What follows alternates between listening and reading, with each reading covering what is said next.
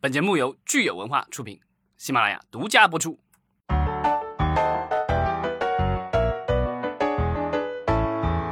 欢迎大家收听新一期的《影视观察者》，我是老张。Hello，大家好，我是石溪。咱们今天聊的主题已经在这个标题上写了哈，就是关于今天北京时间上午刚刚结束的奥斯卡颁奖典礼。就是我们取了一个比较耸人听闻的标题，当然这个也有一定的就是原因。嗯，在聊奥斯卡之前，我其实想说，就是咱们今天可能国内的很多听友最关心的，可能并不是大洋彼岸的这一个电影的盛会哈，可能更多的是咱们国内因为这个上海呃有新的这个防疫政策，所以导致可能咱们很多朋友都呃要在家度过非常漫长的一段时间了。咱们节目的意义可能就是在大家这个。艰苦的时候，给大家带来一点小小的这个安慰吧。对，所以其实说影视到底重不重要，可能有的时候在特殊时期，它会发挥一些特殊的作用哈。嗯，我知道我们听友里面可能很多是这个在家隔离的时候，可能想方设法是从各种渠道呃获取到了这个奥斯卡，就是观看奥斯卡这个现场直播，也是非常的不容易吧。对，今天我就在朋友圈里就看见有人在求助，就是哪儿有能够稳定的链接可以观看这个颁奖礼的。呃，我们其实群里面也有分享这个链接哈，如果呃感兴趣的朋友，其实可以到我们的这个影视观察者的专辑页面，呃，在专辑简介里面呢有我们这个听友群的二维码，大家扫码呢可以进到我们这个非常私密的一个听友群。嗯。那就是我们言归正传，今天就是是奥斯卡颁奖礼，然后是九十四届啊，然后呢，今天颁出了就是这几十个奖项，这一年的这个颁奖礼终于落幕了。我看了一下，我再回头看了一下其他的一些。就是有些人的预测或什么的，有些比较准呢，有些不是很靠谱。当然也有有准的。这个之所以有那么多人去预测，是因为这个整个的这个算是暗箱操作，所以大家只能去预测，因为看不到到底就是多少人投票了。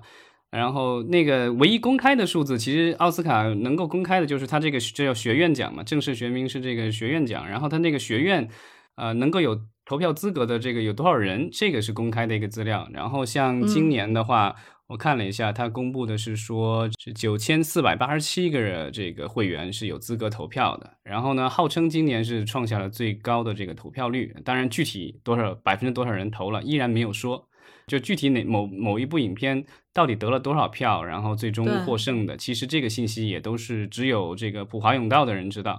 这个其实也是非常有意思的一个现象哈，就是这么重要的一个奖项，它其实无论是呃规则啊，还是这个投票的人数啊，然后最后的票数啊，就这么多年来也一直没有说真正做一个改革，就是让它更公开、更透明一些。我不知道这个里面是奥斯卡这个这个学院，它是有什么忌讳吗？就是它为什么要设计成是咱们说的这个所谓的这种暗箱操作呢？他把这个数字公布出来不好吗？就是我查了一下这个，就是官方的这个他自己有一个这个所谓的简史一样的几页纸的一个 PDF 文件，我这在咱们这个录音前稍微读了一下，它其实很简单，在最早的奥斯卡在二九年的时候开始的时候。当时的那个奥斯卡就是一群人在一起，这个像那个晚宴一样的，然后顺便就把奖给颁了，没有那么多的表演，没有什么的。然后这个结果的话，其实大家提前几个月就已经知道了，好像当时第一届好像是提前三个月，大家就都已经知道结果，就是到时候走个过场，然后把那个奖杯由那个学院主席递出去就是了。然后之后的话，后来有很多届，他其实都是提前就把这个结果交给了那些就是各大主要的报纸，然后但是这些报纸必须是在晚上十一点以后，然后才可以去登出去。然后但是呃后来就有当地的有好像是说是洛杉矶时报还是什么的违反了这规定，就是在当天晚报时间把这个登出去了。所以这个是到时候这个就是嗯当时去参加这个典礼的人，在这个就是在傍晚的时候就已经拿到了报纸，知道谁得奖谁没得奖，所以这个。悬念就已经没有了，所以后来就变成了这个跟普华永道合作，然后从三十年代好像就开始跟普华永道合作了。嗯，也许这个普华永道建议他们就是，呃，很多的这个相关的数据啊，投票的数据就都是保密的、不公开的，是吧？嗯，这个就是可能是他们想要确保这个公平公正吧，所以它有相当多的规则。其实，呃不小心违反这个规则的话，其实是有后果的，就是有一些。呃，被提名的影片就是因为违反了相关的一些规定，然后就有可能会这个被取消资格。所以你的意思说，他不公开这些背后的这个投票的数数字，是为了保护他的规则哈？但是之前其实咱们也聊过，就是说他有可能他是作为这个呃有权利投票的这些委员，但是他们可能未必是按照他那个规则严严格遵守他那个去看过这些影片，他可能自己都没有看过，或者投票就是交给助理去投了，也有这种可能哈。对，但这个就是任何一个评选制度都不可能是完美的，你只可能是不断去修正。所以奥斯卡的这个项规则的话，也是经过了这几十年的将近一百年的这个不断的演变过来的。没错，哎，那我们其实可以先来回顾一下，就是在提名的时候哈，到底是有哪些这个大大公司，呃，他们是比较呃受欢迎的吧？然后我们再看看最后获奖这个结果是代表了哪些公司真正胜出。我们可以从这个公司。的层面上去看这届奥斯卡好不好？因为我觉得单片的话，可能我们之前呃也有很多节目都已经聊过了。因为我们节目本身也是更多的是关心这个呃行业啊产业的一些新闻，呃，所以我们可以从更更宏观的一个层面上去看这届奥斯卡。也就是说，这个流媒体和传统的电影公司之间的一个博弈，也给大家带来一些新的思考和新的角度。对，这一届被提名最多的这个公司就是奈飞，然后是二十七项提名。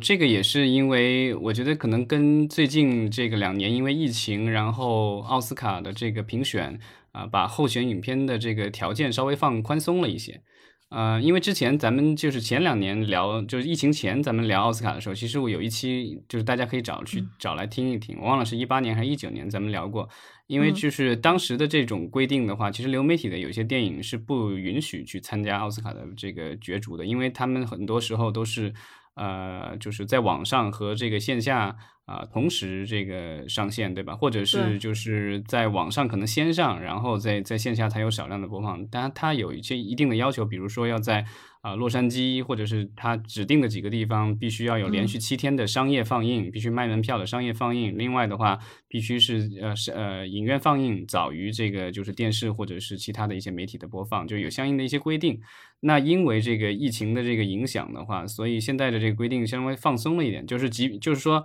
你这个片子至少拍的时候，你是有这个意愿是去啊电影院播放的。但是后来因为可能因为一些实际情况，比如说疫情的影响，比如说国际影片的话，以前是有要求在它本土是要有多少天以上的，在多少日期以前多少天以上的这个商业播呃这个商业影院的放映。但是现在因为疫情，那你可以拿出证明来说，我当地电影院关了，我没办法，所以我只能在网络播放或什么之类的。这个是可以就是。特事特办的，就这两年是这个规则是稍微放松了一点，但是这个评选委员会的这个说明文件里说的非常清楚，就是这个是一个临时性的啊，将来的话有可能会改变，当然就是将来怎么变我们也不知道了。那美国本土的影片其实也是一样的，就是如果你只是在院，就是你院线里没有，然后只是在网上放的话，啊，它有一个规定，就是说你得这个通知这个评选委员会。然后呢？另外的话，你需要把你的这个影片在这个网你的这个网络上线的六十天内上传到奥斯卡专门给他的评委看片的一个网站里。呃，这种新的就是呃，本来是为了适应疫情的这种呃规则的一些改动哈，呃，现在看起来有可能会延续，对不对？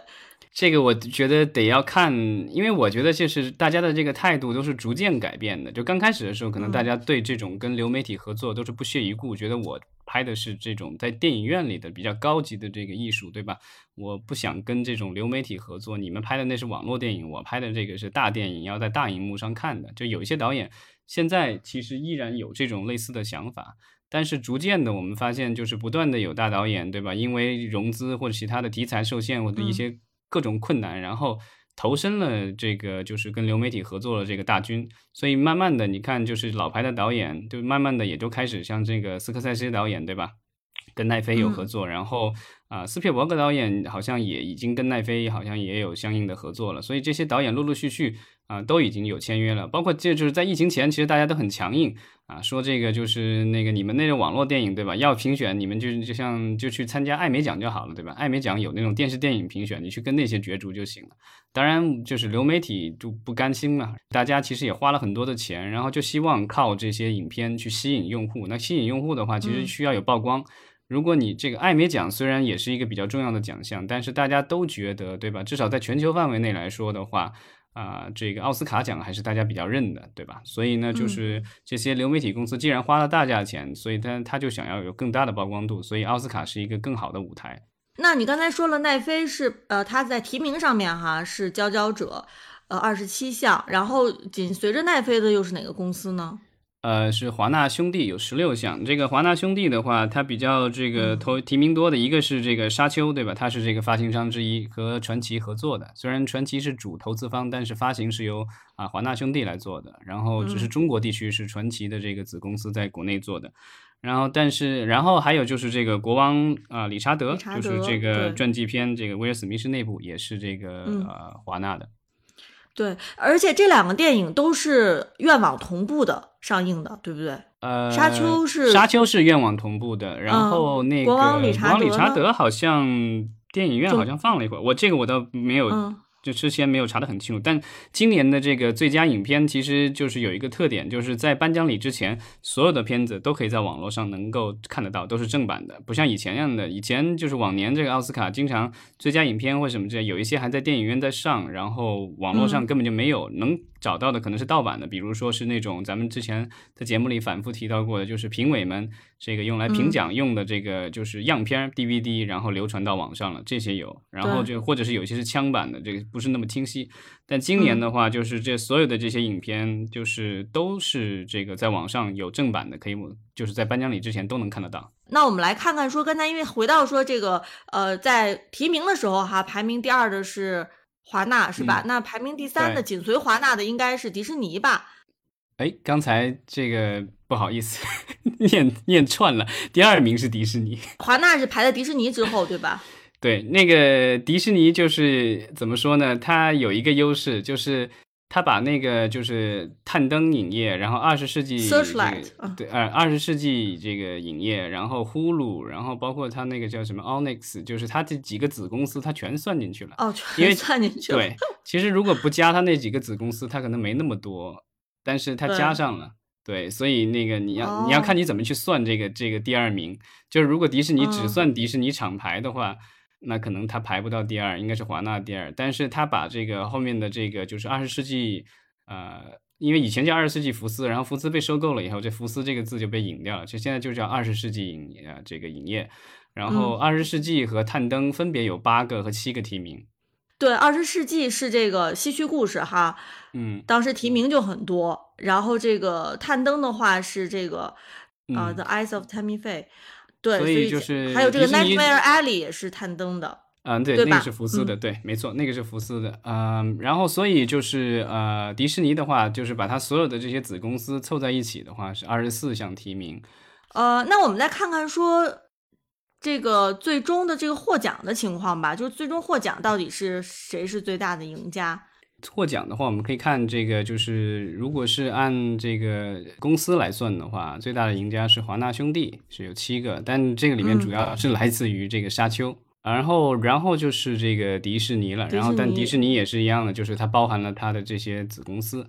然后紧随迪士就是这个苹果了，对，所以就是这个奈飞就属于提名多，然后呢，但是得奖不是，对，就这一次没想到哈被这个。苹果后来居上，奈飞是连着好多年都想冲这个奥斯卡 最佳影片，结果没想到这这被这个刚刚去年是吧？苹果家是去年才上线的，对不对？前年了吧？前年是吧？嗯，对，应该是二零年，二零年上线的，就上线两年吧。嗯，对，仅仅就是两年。这个就是它的这个就是监听女孩，其实也是苹果在呃圣丹斯电影节采购来的片子，就是说早期开发或什么之类的，其实跟它没什么关系，它是买了一个成片，当然好像说当时付出来是天价两千五百万美元。嗯，现在看起来也是值得的哈。对，然后网上说这个苹果可能花了这个数千万美元，就是为了这个公关。然后呃，苹果的这个 CEO Tim Cook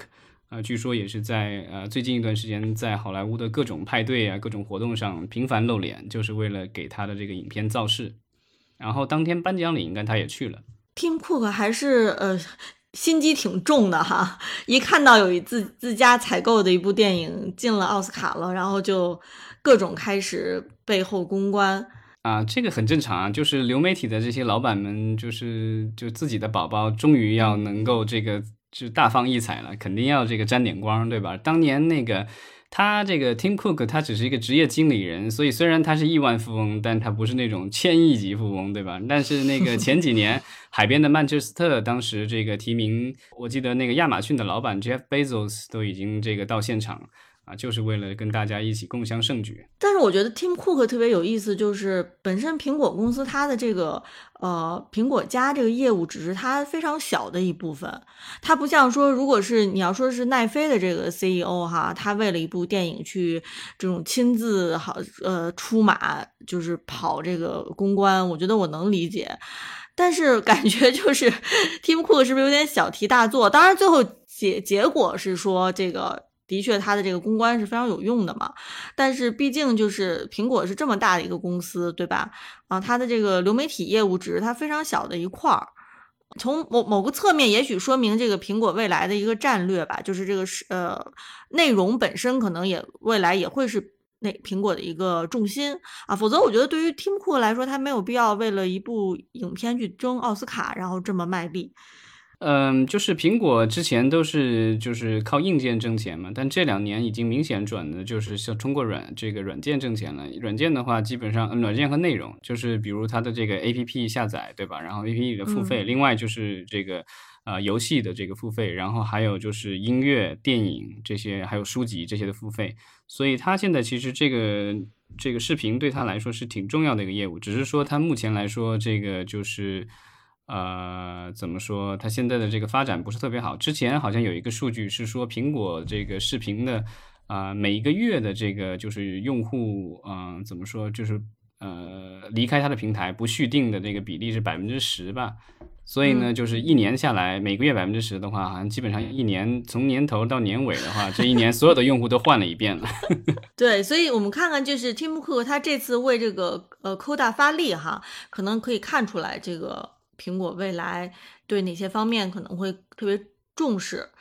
嗯嗯，对，那我们其实说这个，从无论是从提名还是从获奖吧，呃，其实流媒体都是目前都是这个房间里面的一一头大象了，可能大家再也没有办法忽视了，而且在很多方面其实都是这个比这个传统影业公司要略胜一筹的。但是呢，我们说这个奥斯卡颁奖典礼，它其实还是通过有线电视台去这个直播和转播的，所以这就是回到我们今天说的这个主题吧，就是说，呃，作为颁奖典礼来说，它跟有线电视的关系是什么？然后这种关系会不会未来也是趋于更更越来越弱？有没有可能它是会跟它的这个颁奖典礼本身会找到其他的这个直播或者转播的形式呢？呃，其实那个奥斯卡怎么说呢？就是它在美国本土，它是通过 ABC 电视台，它其实是一个呃，算是一个公共，算是它怎么说？它那个也不叫公共电视台，它是私人的电视台，但是属于这种全民服务的这种电视台，就美国几大电视网嘛，ABC、NBC、CBS 什么的，福克斯。嗯、所以它是是其实大部分的地区，其实大家是可以用天线免费接收到的，这个是美国这种电视网必须的要求，就是你必须要有无线的信号。啊，当然，嗯就是现在大部分的用户都是通过这个就是有线电视来接收相关的信号的，啊、然后呢，还有一部分用户的话，可能是通过网络，因为现在这个在北美地区的话，就是啊，像 Hulu 有这个，就是提供你每个月加几十美元的话，它可以让你看嗯这个就直播的这个电视节目。然后另外 YouTube 嗯油管也有相关的这种服务，所以也有一些人是通过啊这个网络，但是应该大部分的人可能还是通过这个就是呃电视来收看的。然后美国的这个有线电视的用户也是在好像是九千多万吧家庭，所以这个就是普及率还是相当高的。嗯，那奥斯卡颁奖典礼它是跟 ABC 是这个电视啊，它到底是一种什么样的合作关系呢？它为什么是通过 ABC 去直播的？就是它其实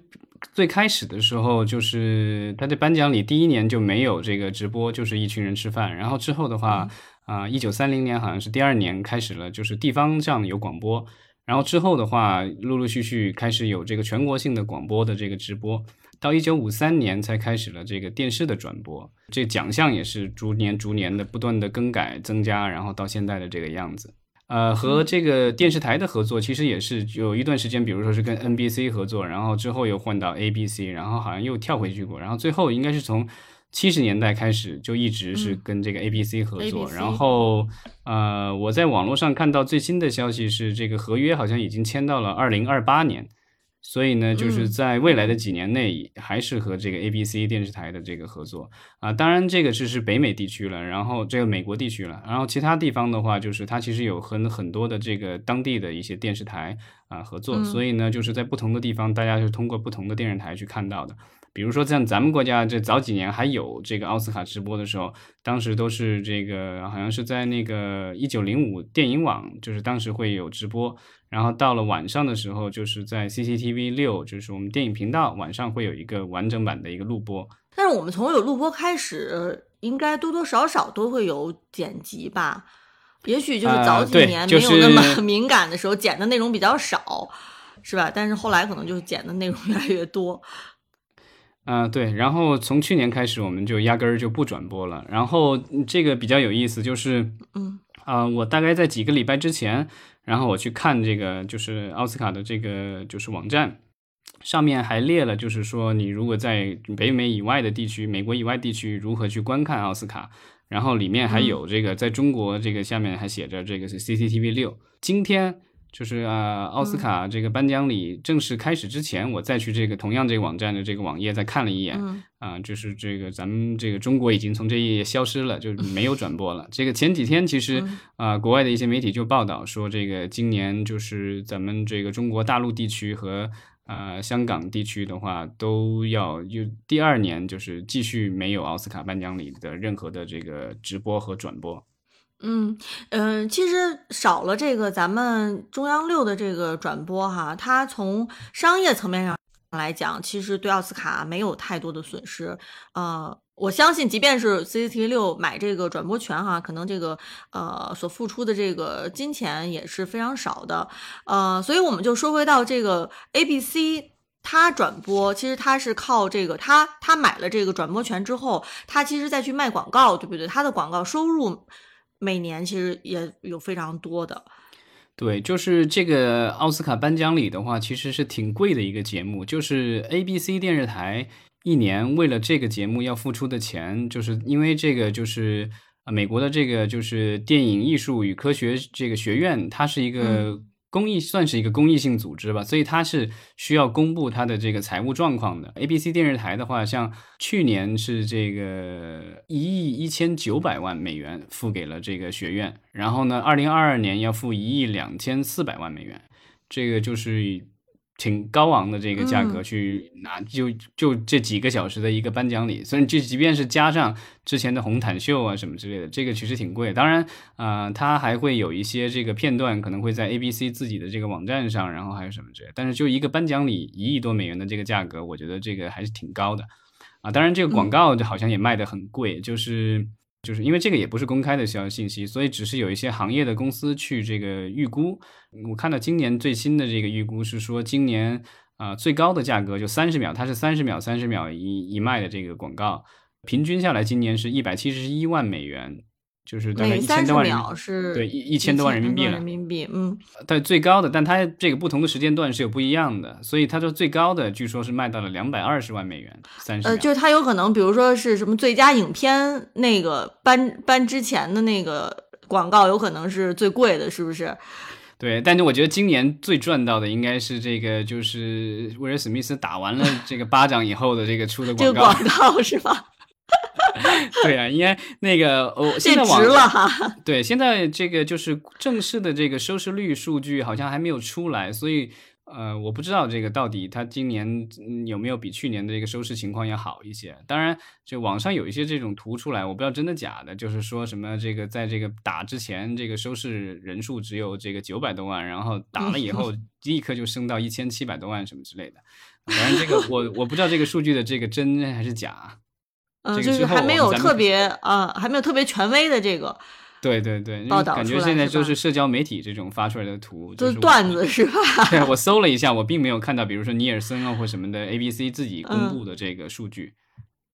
嗯，所以它其实跟咱们说的这个传统意义上春晚的这种卖的这个广告是不太一样的。春晚的这个是它是比如说是卖一个整体的这个冠名是吧？比如说咱们嗯今年那个春晚的冠名，京东它好像也是卖了得有10十个亿吧十亿对对吧？对，它是一个总冠名，但是奥斯卡它它都是那个呃。中间插的那个广告，它咱们从来都没有听说这个 奥斯卡的主持人上来还有口播，然后这奥斯卡后面那个舞台后面还还贴着哪个哪个品牌的 logo 是吧？这从来都没有。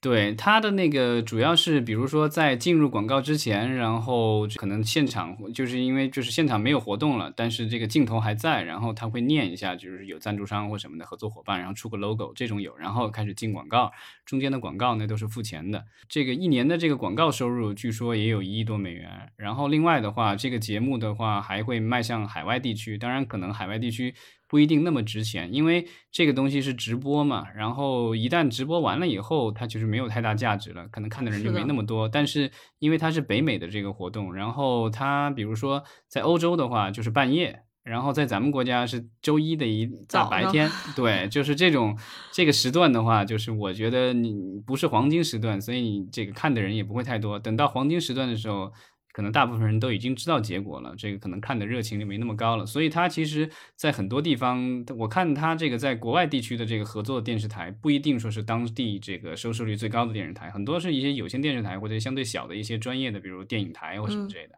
所以其实这个对于 ABC 电视台来说，他先这个付给这个学院去买这个直播权哈转播权，然后他再通过广告招商，呃，他肯定不是一个亏本的买卖，就是这个买卖做到现在，或者是做到这个未来二零二八年，应该也都还能能够维持。对他的这个收视率、收视人数其实跌的特别厉害，就是网上我看到有一个统计。啊，在一九八八年的时候，它一年的这个就是收视人数的话有四千两百二十万，这就人数。然后之后的话都是都在四千万左右，然后到达顶点的是在一九九八年有五千五百二十万，当时是因为有泰坦尼克号，好像当时是十六项提名吧，然后得了很很多个奖。啊，当时是因为这部片子的大火，所以呢带动了这个当年的收视冲顶了。之后其实都是在这个四千万左右，然后零三年的时候有一个谷底三千三百万，然后之后的话又回升到了四千多万，然后到中间其实零呃零六年、零八年，然后零九年什么的，也就是三千多万，不大好啊、然后之后这个也都又后来又陆陆续续又回到有四千多万。但到一四年以后就再也回不去了，就是都变成三千多万，然后一八年的时候就变成两千多万，然后呢，这个到二一年的时候是历史最低点，是断崖式的下跌吧，对一千万零一千零五十万了，这个就是 跌到了谷底。然后今年的话，据说可能是因为这个就是史密斯那一巴掌，这个就是 触地反弹了。我觉得其实如果没有这个疫情啊，因为你说这个二零二一年相当于是疫情之后的头一年嘛，就是嗯其实是一个断崖式的一个下跌，呃，但是即便没有这个疫情，我觉得这个数数字可能不会那么惨啊，但是也绝对不会特别好看。对，就是当然有各种猜测说为什么这个疫情来了以后，大家都不愿意看这样的一个颁奖礼。然后我觉得其中一个原因可能是大家可能去电影院都少了，然后你在这个就是一个这个奖项是针对院线电影的，然后很多电片子大家都看过了，也不需要你跟我说好还是不好，可能我都自己都知道了。但是其实奥斯卡他为就是他他意他意识到这个收视率哈一直是非常低迷，他其实在这个过程当中也做了很多的努力，包括说这个投票的这个这个多元化呀，评委的多元化呀，然后包括这个像这个零九年的时候，他的最佳影片从这个五部提升到了十部，对吧？他其实也是囊想要囊括更广泛的这个电影，然后包括今年这个这个 fan favorite。那个其实也是，我觉得就是因为奥斯卡的这个收视率实在是不行，所以但是呢，嗯呃，就是主办方是这个学院，但是转播商是 ABC。那 ABC 电视台想要的是说有更高的收视率，希望有更多的人看他的节目，但是他没有办法影响整个的这个评选，所以他只能够自己单独开出一个来，就是大家通过网络去评选，你觉得哪个好，你就自己写，对吧？然后反正在谁都可以在网上自己投票。然后这样统计出来的一个，但这个就是其实被很多人诟病，因为这个今年本来就说为了节目紧凑好看一点，所以把八个技术奖项都挪到了这个就是提前直播之前，对，录制了以后，然后再插到里面播。然后其实插的时候其实也很简短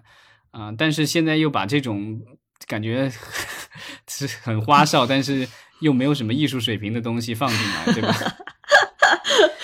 这个也是引发了一些这个众怒，然后其实在他宣布这个就是要把这些奖项啊挪到这个正式颁奖礼之前去录制的时候，其实就有很多的抗议。当然，这些抗议也有一些就是重磅级的人物，比如说卡梅隆导演啊，然后这个斯皮伯格导演，但是好像他们说的 没没用，因为这个我在网上看到的传言啊，是说这个 ABC 电视台是威胁，如果就是不。这个答应他的这个安排的话，他就不播奥斯卡了。他就今年不播，那他后面几年呢？他他这个威胁，我觉得还是 挺狗血的。对，但是就是那个什么金球奖，不就是寿终正寝了吗？就因为是当时有争议，然后后来跟电视台也就崩了，然后就没有这个金球奖了。就是这个怎么说呢？就是这种颁奖礼的话，呃，牺牲的不只是他，就就是以前就有这个颁奖礼被牺牲掉了的，就是有些是，比如说是在。呃，这种电大的电视网播，到后来因为是看的人越来越少，然后就沦落到这个有线电视台播，然后最后有线电视台都不想播了，那就变成到网络播，到或者到最后就没有了。但是他即便不播，他还是要付这个这个钱给学院的，对不对？所以他也是这个就 看我不知道这个合约是怎么签的了，就是也许就是说他不想播了，那可能就是其他电视台在播，或者是其他网站啊，就是说你可以再去到其他电视台去兜售，对吧？对啊，这个东西就是我不要了，你能退货了。这个东西，当然我觉得就是这种应该是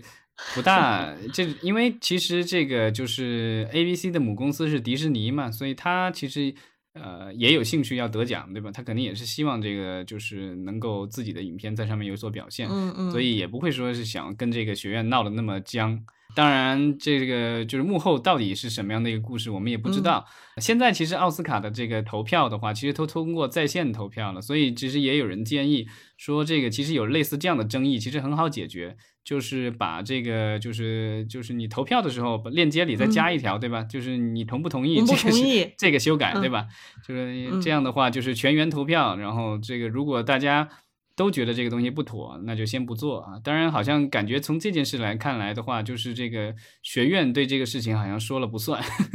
嗯，就是 A B C 可能太强势了，对吧？对，就是你的这个重要的转播商。这个其实奥运会其实也有类似的情况，比如说这个 N B C 是这个奥运会的重，就是特别重要的一个转播商。然后呢，他为了照顾北美的观众，就是能够这个在黄金时段看到一些重要的比赛，所以比如说在咱。东方国家，比如说像在在中国，在东京举办这个奥运会或什么之类的，都是尽量把重要比赛安排在上午，这样的话可以凑到北美的黄金时段。没错，那说到这个，咱们其实可以来聊一聊哈，就是有没有可能以后奥斯卡颁奖典礼，它可以去跟流媒体平台合作，就好像说像现呃现在这个。呃，美国的这个演员工会奖，它就已经是由 HBO Max 去转播了，对不对？那奥斯卡颁奖典礼有没有 可能更激进一点？就是说，在被 ABC 二零二八年抛弃之前，他先想去能不能谈一谈流媒体平台的这个转播合作哈，或者是直播合作，比如说像在油管上直播。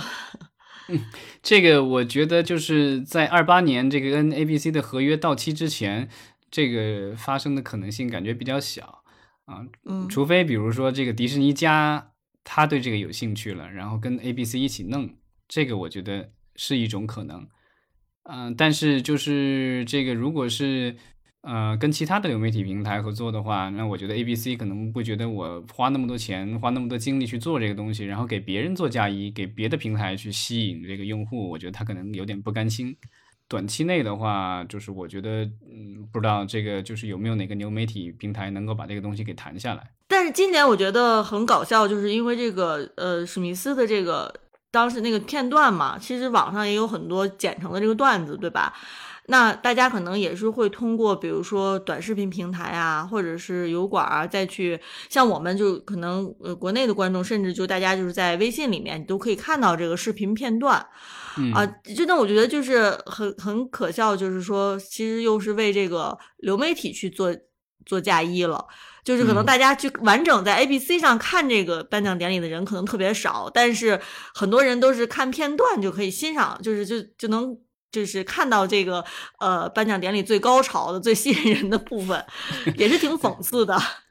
对，但这个理论上来说，因为在这个就是在大家在网上自己传播嘛，但理论上来说，你未经允许的这个剪辑，可能也是有一点这个侵权的嫌疑。呃，当然就是现在其实已经有这种颁奖礼，就是纯了纯呃网络直播的这个颁奖礼了。这个今年的话，其实就有那个就是美国的。这个乡村音乐奖，然后它就是在这个亚马逊的 Prime 平台上全球直播，它好像只是有两个区域没有全球直播，就是没有参与这个。啊，我不知道是因为版权的原因还是什么，一个是印度，一个是新加坡。因为这种颁奖礼的话，之前有可能和一些地区地区性的这个就是可能网络平台或者是电视台签了合同，然后这个东西可能毁约比较麻烦，所以可能这这两个区域暂时没有。但是今年的这个乡村音乐奖就是通过亚马逊平台是全球直播的，然后去年的话，这个还是在电视台里播的，然后当时好像这个美国的观众只有六百三十万，不是很多。啊，所以呢，这个也是也有可能就是他们为什么就是下这个突然这个变革一下，然后换到了这个就是网络平台来播。然后刚才你提到的那个就是这个演员工会奖，然后他是在这个呃华纳旗下的那个特纳这个就是几家这个它是两个吧，这个有线电视台，然后播了播了以后一天以后，然后在 HBO Max 平台上上线。嗯，去转播哈，但是我其实也挺怀疑的，就是有多少人会去看一个颁奖典礼的一个转播。呃，我觉得无论是任何一种颁奖典礼哈，其实现在在收视率方面都是面临着很多的挑战，就不光是奥斯卡自己的问题，就是说，其实我们现代的这个年轻观众对于颁奖典礼的这种形式哈，其实这个热情已经是越来越少了。颁奖典礼这种形式，其实是不是已经不太符合现在年轻观众的这个呃消费内容的这个需求了？对，像咱们那个就是小的时候，那时候就是电视台里播那种颁奖礼，有时候甚至都不是直播，可能是录播的那种，什么 MTV 什么之类的这种颁奖礼。以前不是那个 MTV 跟 CCTV 一起弄了那个 那个有个颁奖礼，我忘了叫什么了，当时是流行音乐的。然后我记得以前都不不是那个直播的，都是录播的，但是我依然看得很有劲，对吧？因为有有你喜欢的歌手会出现，然后有你喜欢的歌或什么的。就以前的那个就是没有网络嘛，然后你自己的话，可能平时主要是听磁带什么之类的，然后电视这个音乐录影带，还有这种歌手的这个现场演绎啊或什么的，你很难就是能够。经常看到，但现在的话，就是年轻人都有手机、有电脑，对吧？各种几十年前和现在立，就是这一分这一秒发布的这个音乐相关的这个音频或者视频，你都能随时能看到，所以这个东西就是没有什么太大的新鲜感了。然后那些明星。无时不刻出现在微博，出现在各种社交媒体里，对吧？他们有些是这个别人对他们的报道，还有一些是就是他们自己的官号，对吧？抖音里天天发交作业，你这个都已经看得很腻了，那你也用不着这个每就是蹲着这个在电视前面等他这个出现了。嗯，没错，就是这个明星本身这个光环哈，其实也是变得越来越弱了。对，因为以前的这个好莱坞的这种电影明星，他为了区别跟电视明星，就是他不会说经常去曝光，他甚至会不去做广告，就是为了不要过度曝光。然后，即便是做广告，他们也是，比如说去在国外做广告，比如在日本、在欧洲做个广告，然后而且跟这个就是当地的广告商合同签好，就是你必须只能够在这些区域播放，不能够在北美地区播放，因为这个他觉得就是破坏了他在当地的这个形象，就是要有这种遥不可及的这种形象，对吧？当然，这现在进入了这个这个互联网时代，然后很多这些明星当年在这个国外拍的很多这种广告，都通过这个油管之类的这种视频网站。啊，这大家都能看得到了，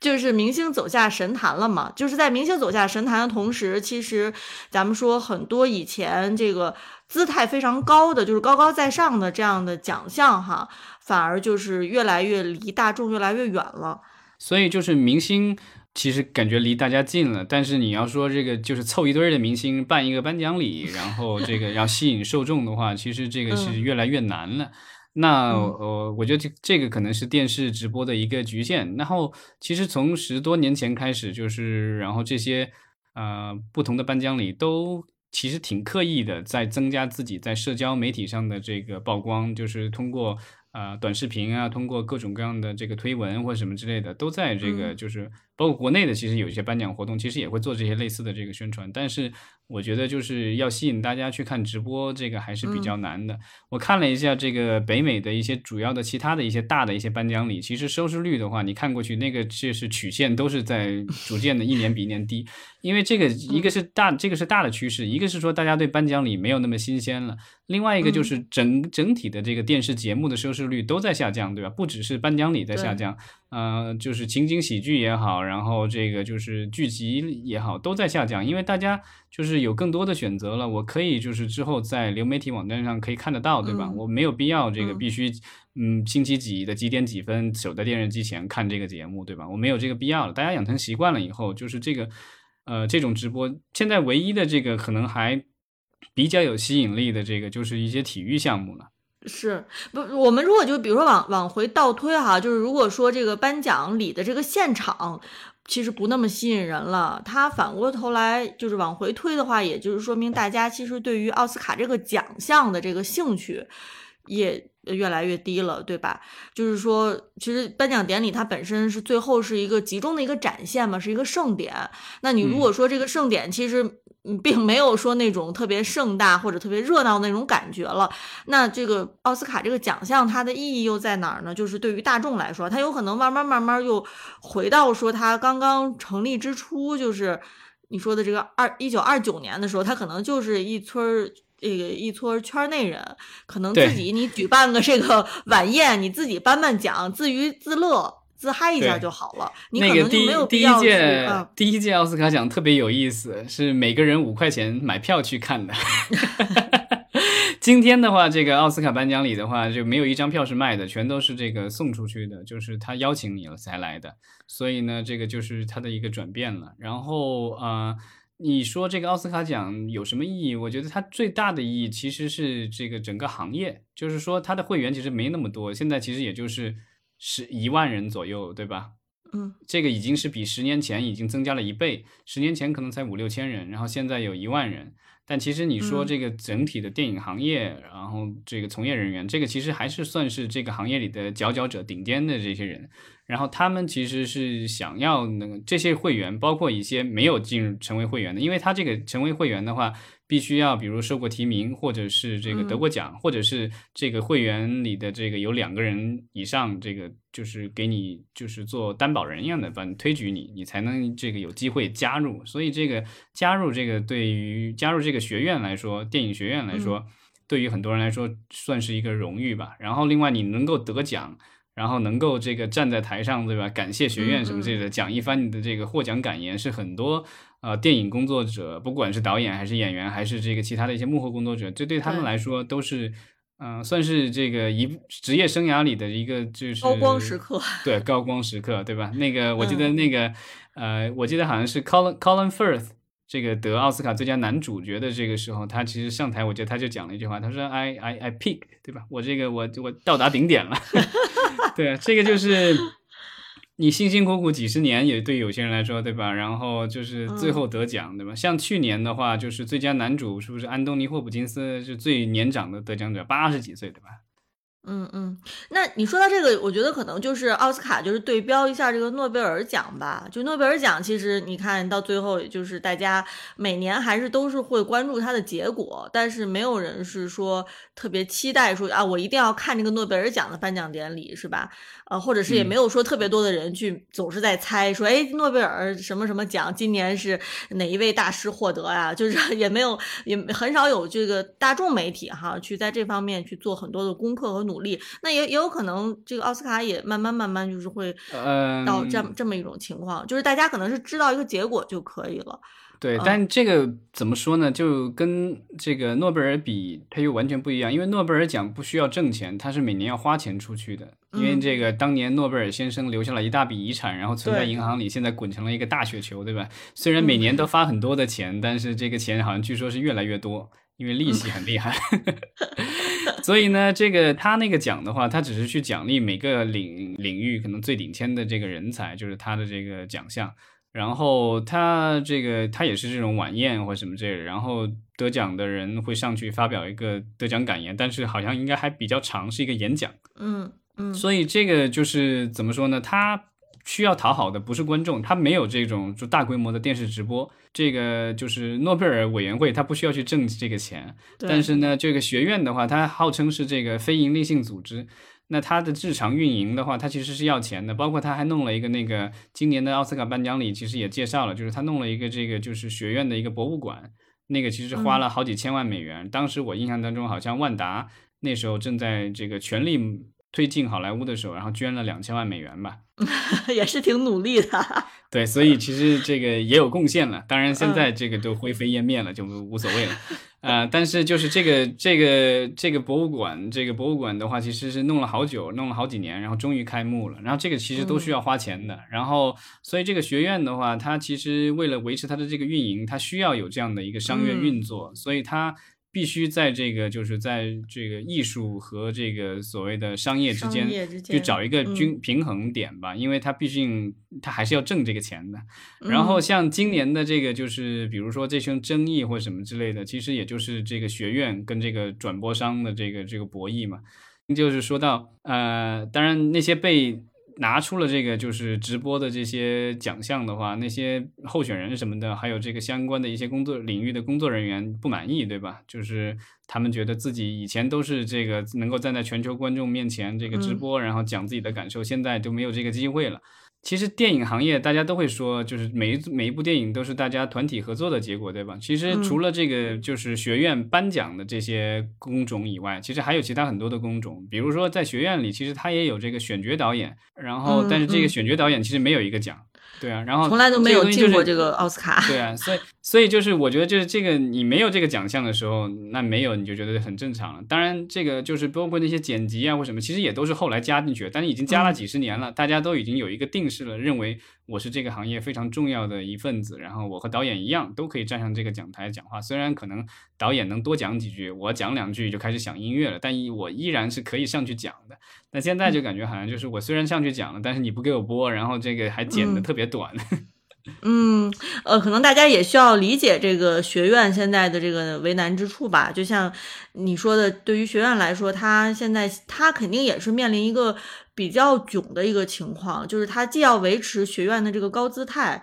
呃，又要考虑说他到底这个营收从哪儿来，是吧？毕竟就是像你说的，他有很多要花钱的地方，那这些钱到底从哪儿出呢？难道以后未来是可以像有一些那个大的博物馆一样，是靠这个私人赞助吗？有没有这个可能？就是说是啊，不是说靠收视率哈，也许就是靠这个。某一些的这个这个这种富人家庭去给一些赞助，比如前面什么什么洛克菲勒、奥斯卡 之类的，冠个冠个名字这种哈，就是有没有可能是这种方式？就的确是对于学院来说，可能现在是也是处在一个比较艰难的一个时刻。对，就是面临的这个整体上这个流媒体和大家观呃观看内容、消费内容方式的一个改变。呃，就是我觉得肯定是不会再回到像你说的这个。泰坦尼克号那几年了，就是一九九五年前后，是吧？就是电影是呃九八年，对，就是是大家所有人全民公认的一个，就是就商业电影的高光时刻啊。可能这个电影的高光时刻本身就已经过去了，对，所以嗯就是对于电影科学学院来说，呃，它到底要呃怎么样才能维持它的现在的这个地位啊、我觉得可能这个是呃在二零二八年之前要想的，因为二零二八年可能那个时候我们会发现说，哎，它要选择它的是不是要跟流媒体平台合作。对，反正嗯还有几年吧，嗯嗯，嗯对，就是其实我们这一期的话会讲到流媒体，其实就是说这个流媒体将来转播奥斯卡这种可能性有多大。刚才咱们其实也说了，就是一个是现在有一些合约的限制，然后另外的话就是其实流媒体的话啊、目前来说这个就是单家平台的这个订阅数的话，其实并没有那么大，就最大的可能嗯也就是。呃，奈飞两亿多这个订阅用户，对吧？但是你像这个就是有线电视的话，这个就很比它要多很多了，尤其是在北美以外的地区的话，有线电视其实很多，像咱们国家就有三亿多的这个有线电视订阅用户，然后印度也有一亿多，这个就是呃美国是有九千多的这个订阅用户，所以就是呃这个怎么说呢？就是由单一的一家流媒体平台来做一个面向全球特别大的一个颁奖礼的话，目前来说火候还差了点。嗯当然，这个就是亚马逊已经开始在尝试了，也许将来会有更多的这个就是颁奖礼会进行这方面的尝试。但是，啊，我觉得奥斯卡他自己可能还是把自己的段位还没有放下来，所以呢，就是可能还想努把力，看看能不能像今年出了这种事情，对吧？然后这个收视率上来一点，然后也许明年他会想出其他的这个花招来。嗯，所以这个我觉得他可能还得再挣扎几年吧。如果是真的是说大家都一致决定说这个已经就是这怎么说覆水难收了，这个东西再也再也嗯就是找不回来了，那有可能他会这个放下身段，然后跟流媒体合作。但是我觉得，我个人觉得，就是如果是这样一个就是有那么多公司参加的一个。呃，这样的一个活动的话，就是我觉得可能几个平台一起拼播可能会好一点，但是这样具体利益怎么去分，可能会啊、稍微这个麻烦一点。今天咱们其实聊了挺多的，当然就是可能跟其他节目的这个角度哈，可能不是特别一样。咱们其实重点是在说这个奥斯卡奖它本身的一个收视的和转播直播的情况，以及它未来的一个发展。嗯，对，嗯，所以那今天其实咱们就聊的差不多了。如果没有听友想上来的话，咱们今天就先到这儿。嗯，好，那就这个提前祝大家那个啊、但也不好这么说啊，反正就是祝这个即将到来的假期啊、不管是在隔离还是不在隔离，能够平平安安的，然后有空可以看看电影，不管是在家里还是去电影院。嗯，没错。好，感谢大家收听，咱们下次再约。好，谢谢。好，谢谢。嗯。